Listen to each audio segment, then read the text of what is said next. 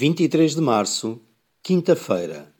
Romanos, capítulo 11, versículos 17 a 24. Pergunto, pois: porventura tropeçaram para que caíssem? De modo nenhum. Mas pela sua transgressão veio a salvação aos gentios para pô-los em ciúmes.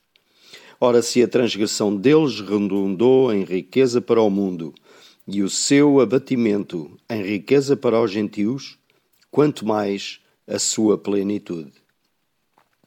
A queda de Israel é temporária. Por um tempo, Israel foi deixado de lado e a salvação dos gentios tornou-se central para a atividade de Deus no mundo. Mas Paulo disse: Isso é apenas por um tempo. Um dia, Israel voltará a estar em evidência. Da mesma forma que Deus usou a lei para conduzir o homem à fé, ele usou a rejeição pelos judeus para conduzir muitos à salvação. Quando os judeus rejeitaram a palavra, a porta foi aberta aos gentios. Conclusão: a salvação é um tesouro que Deus coloca ao alcance de todos nós pela sua graça, mediante a fé. Em Efésios, capítulo 2, versículo 8.